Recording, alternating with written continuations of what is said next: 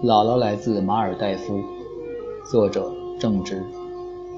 我姥姥山东泰安人，今年八十八，属龙。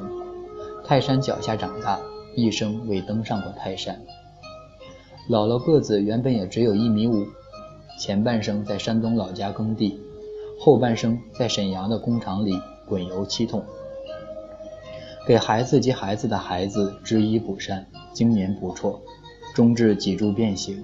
后天拱起一个罗锅，扣上罗锅后，个子连一米五都不足了。我认识姥姥的时候，罗锅就在她背上了。可幼时她整日牵着我的手四处走，我仍需仰望她，觉得异常高大，罗锅快探到了天。我屡次问她：“姥姥，我哪天才能长到你那你这么高？”姥姥总是很不屑：“明天。”五十岁那年，姥姥就是一个人了。我是全家最小的孩子，还没见过姥爷，他就过世了。听说他是个酒鬼，特混。姥姥跟姥爷打了一辈子架，是比甄子丹还拳拳到肉的实战。后来姥爷瘫痪在床多年，姥姥一直照顾他到离世。为防姥爷褥疮，姥姥早中晚三次给他翻身擦后背。一米五的给一米八五的翻了好几年。自己翻出了腰托。传闻老爷的陪葬品只有酒，好多酒都是姥姥买的。封棺前撂下句话：“他娘个逼，去那边喝吧。”我妈是老两口最中意的小女儿，这份偏心顺理成章的被我承袭。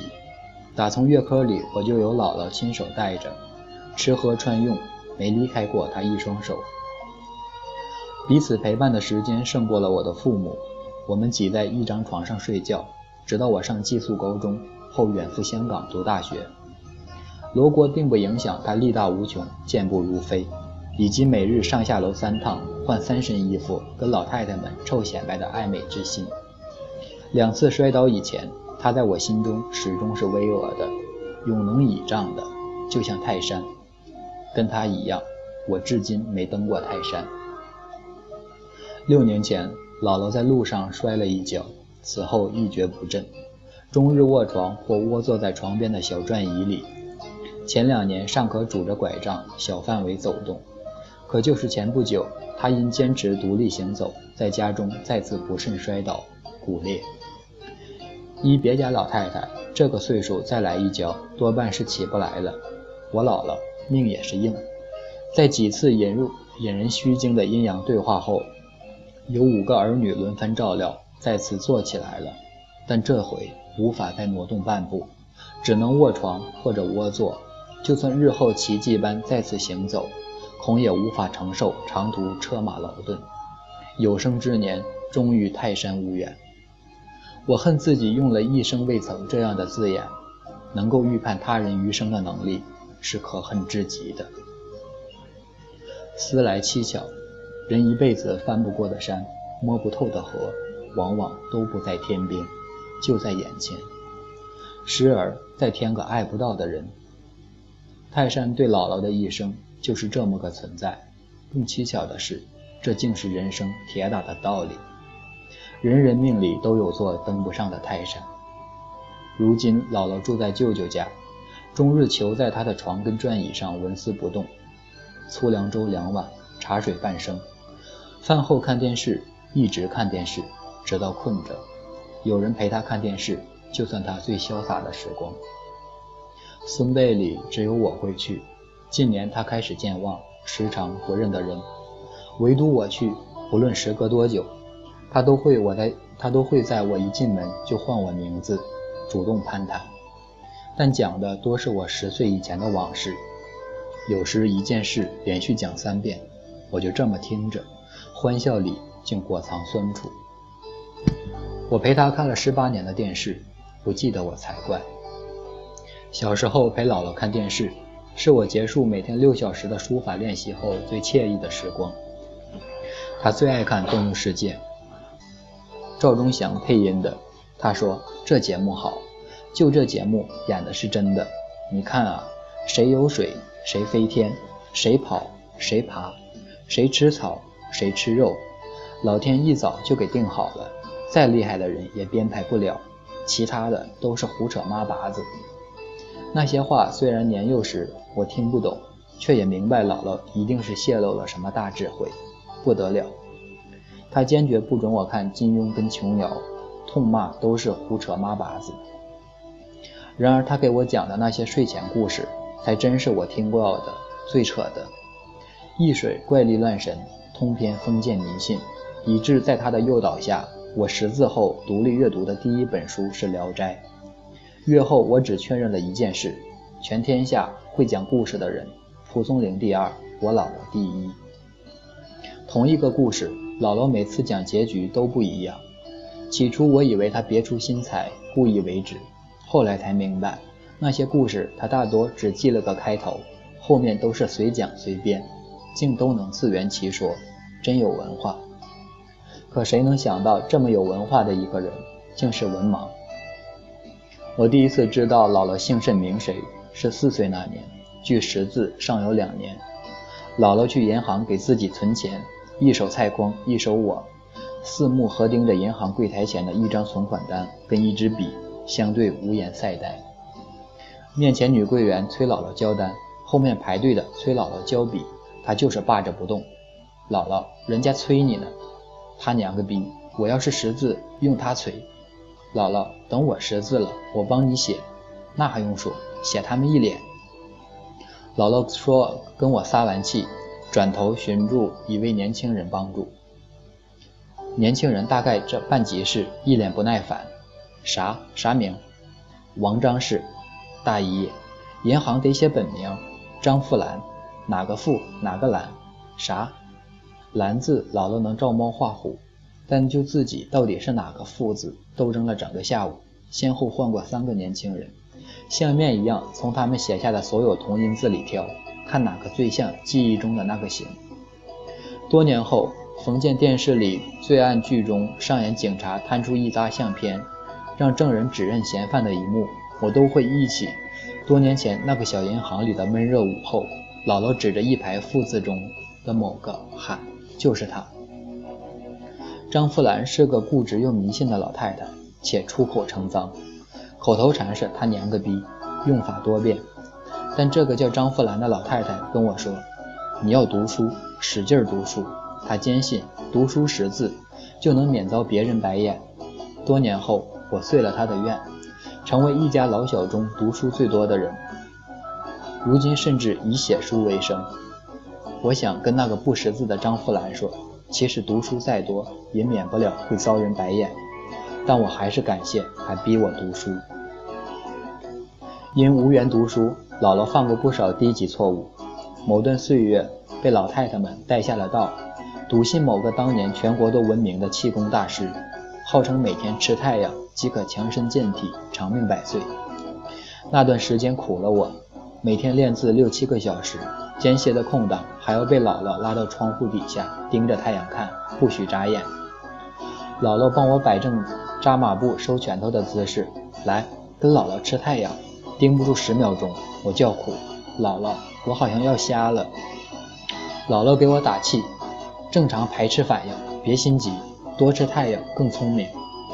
通常我吃太阳半分钟就眼拙泪飙，回到书桌前看字帖上的字都是重影。再多看两眼，全世界都黑了。我反问姥姥：“姥姥，你眼睛不疼吗？”姥姥自信满满：“有点儿，但身体里暖和，感觉有个太阳。”吃太阳此举，幸亏后来被我妈撞破，和姥姥大吵一架，连带把小区楼下的老太太们都教育了一通后，才算作罢。妄想斩草除根，可姥姥仍是不服，趁我妈不在家时偷偷吃太阳，只是不带我的。直至半年后，那位号召全国人民吃太阳的气功大师被抓，上了新闻，姥姥才悄悄才悄悄停止了剥削太阳的行为。多年以后，他似乎有点青光眼，我怀疑都是太阳惹的祸。姥姥虽迷信，但她不求佛不算命，自己信奉着一套善恶因果论，竟也有科学迷信的一面。三观之正，简直该写入《弟子规》。话说，姥姥领我逛了十年菜场，菜场外有个老道，风雨无阻的坐在那儿摆摊算命。幼时我就好奇，为什么别家老太太都去算命，姥姥你不去？姥姥答：“都胡扯妈八子。”等我长大了，对世间道理开始好奇的年纪，继续追问：难道还难道好人不求仙拜佛就要下地狱吗？杀人越货的找老道给他驱驱邪，或是花钱盖座庙就永保安康了？凭什么？姥姥嫌我拧，又以其厚重文化底蕴服我，于是给我讲了个据说是他山东老家的真实故事。清末，一贫农多年吃苦耐劳，勤恳做人。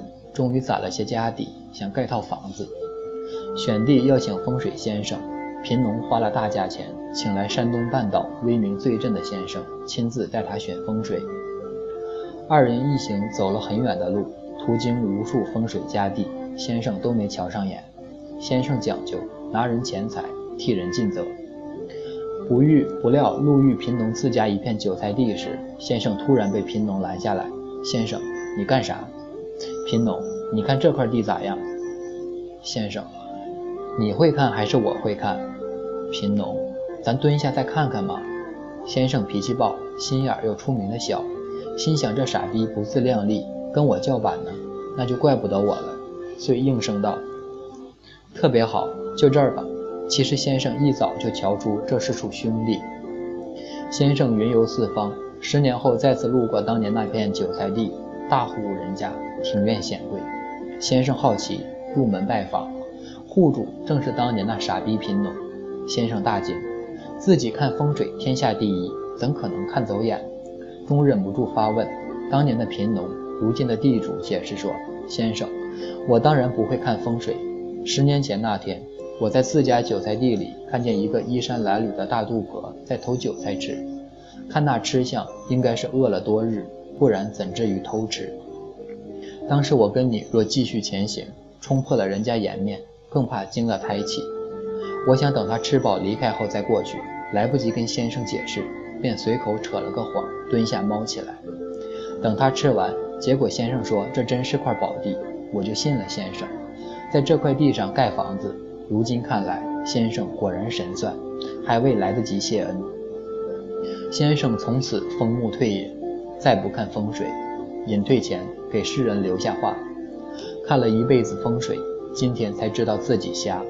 哪里有什么风水宝地？风水都是跟着人走的，好人走到哪儿，哪儿就是好风水。姥姥补充：自己的路自己走，自己的命自己修。懂啥意思了吗？我做人要善良。姥姥是个善良人，听长辈说，当年姥爷先一步离开山东老家。闯关东来到沈阳，后来姥姥带着几个孩子千里迢迢追随姥爷，自己已经吃不饱饭，路上还收养了一个山东老家远亲的男孩。男孩父母过世的早，对，就是跟中央台演那套电视剧《闯关东》一样，也是途中走散了。姥姥愧疚不已，定居沈阳后多年里始终尝试寻找，三十多年后再次取得联系。对方已结婚生子，家庭美满，两家至今保持着通信。姥姥甚至回山东老家与那孩子见了一面。据同行的大姨描述，泣不成声。奇诡的是，姥姥跟千里之外的异性儿子彼此挂牵，跟自己儿女们的关系却一言难尽，就像是他与泰山。而我好奇的是，彼年姥姥健步如飞，老家都回了。怎么就没想到登一次泰山呢？或许是他着急回家照料我，或许他为日后一定还有机会再回到老家再去登泰山。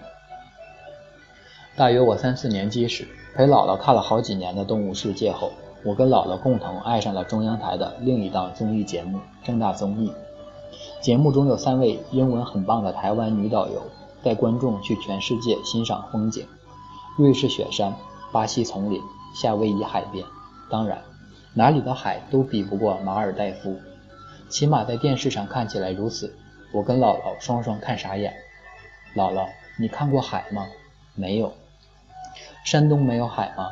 有。那你怎么不去？没功夫。山东都有什么？泰山。那你去过吗？没功夫。姥姥，将来我陪你去泰山好不好？就怕到时姥姥岁数大了。爬不上去了，等我挣钱了，花钱叫人背你上去，买直升机飞上去。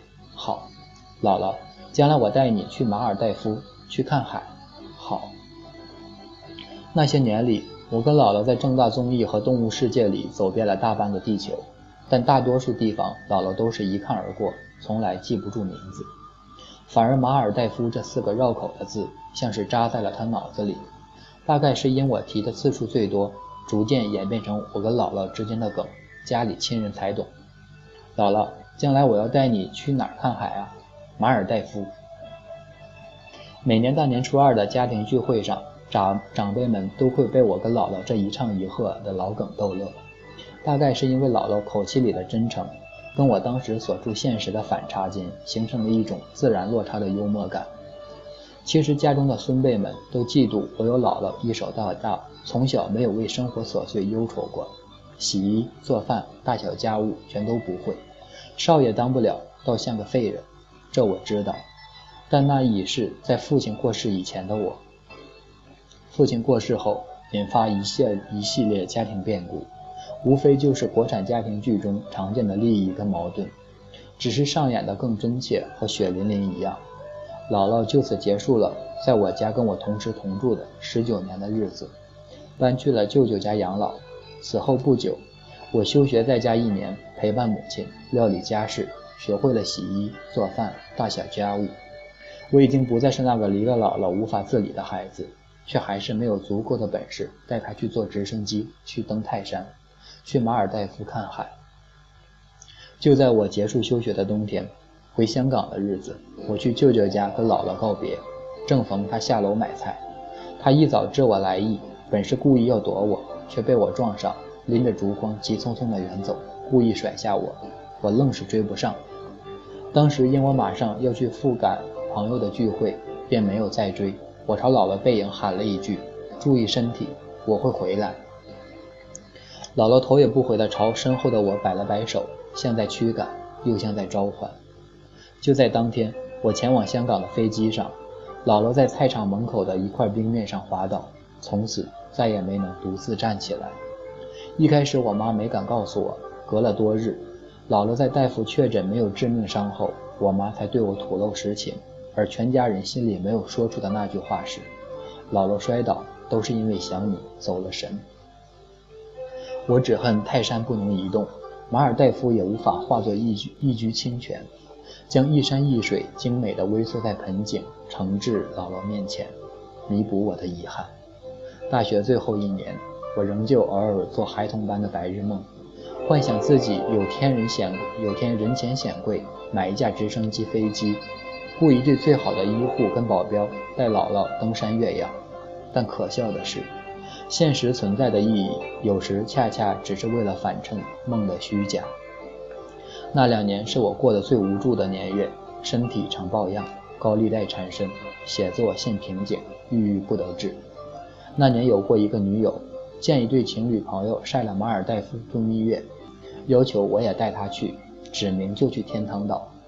当时完全没有这个能力的我，仍爱面子，调侃似的说：“别去天堂岛了，咱去葫芦岛吧，一样的，还有新鲜虾爬子吃。”自然，那个女友后来分手，可她竟真的以为我们之间的症结在天堂岛，最后一刻仍坚持问我为什么不带她去马尔代夫。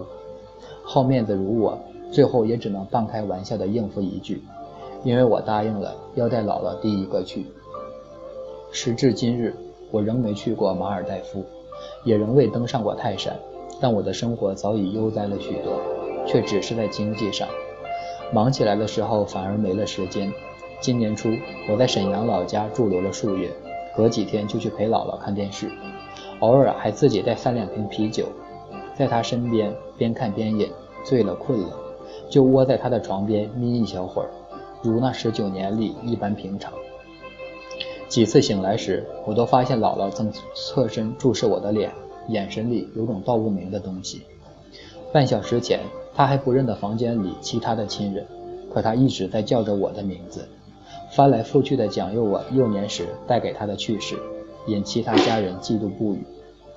近半年来，她的健忘症愈发严重，时常不知自己身在何处。姥姥，有一天你不会忘了我的名字吧？正直，正直。他现在默念，他现在念着某种拯救记忆的咒语。我泪水噙在眼里，不敢直视他最近一次因摔倒而撞成青紫色的眼眶。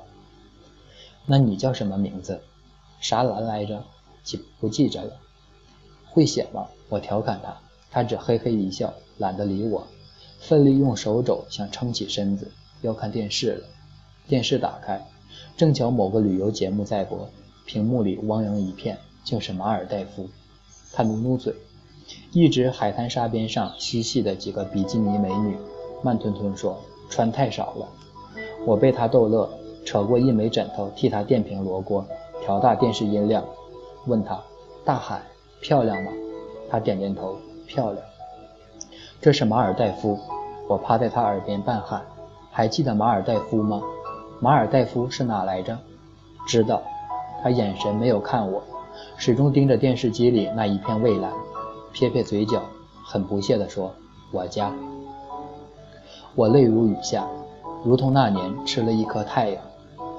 我姥姥，山东泰安人，今年八十八，属龙，泰山脚下长大，一生操劳，从未登上过泰山。或许他的余生都只能在床畔徜徉。但他已然去过马尔代夫，全世界最美的海。